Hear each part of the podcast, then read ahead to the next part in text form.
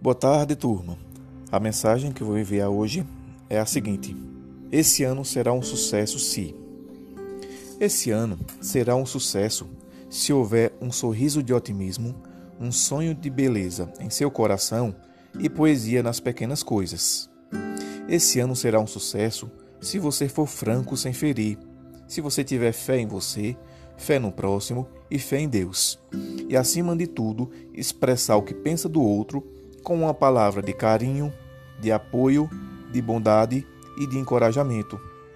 Esse ano será um sucesso se você souber vencer a preguiça, vencer o orgulho, vencer a indiferença àquele que sofre, vencer a tentação da riqueza, vencer a intriga e vencer a inveja.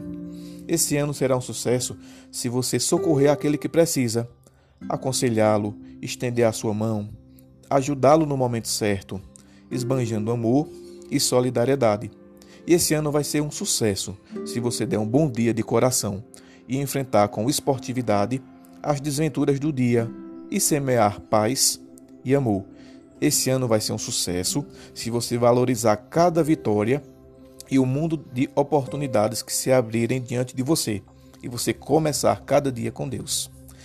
Se você for sensível a tudo isso, então esse ano vai ser um ano de sucesso para você e para todos aqueles que vivem ao seu redor. Bacana o texto, né?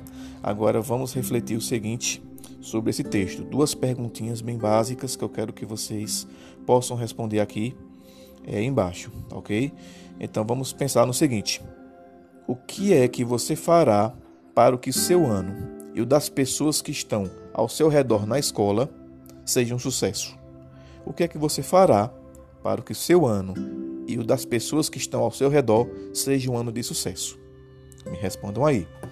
E segundo, para você, quais atitudes e os sentimentos podem fazer com que um ano não seja um sucesso?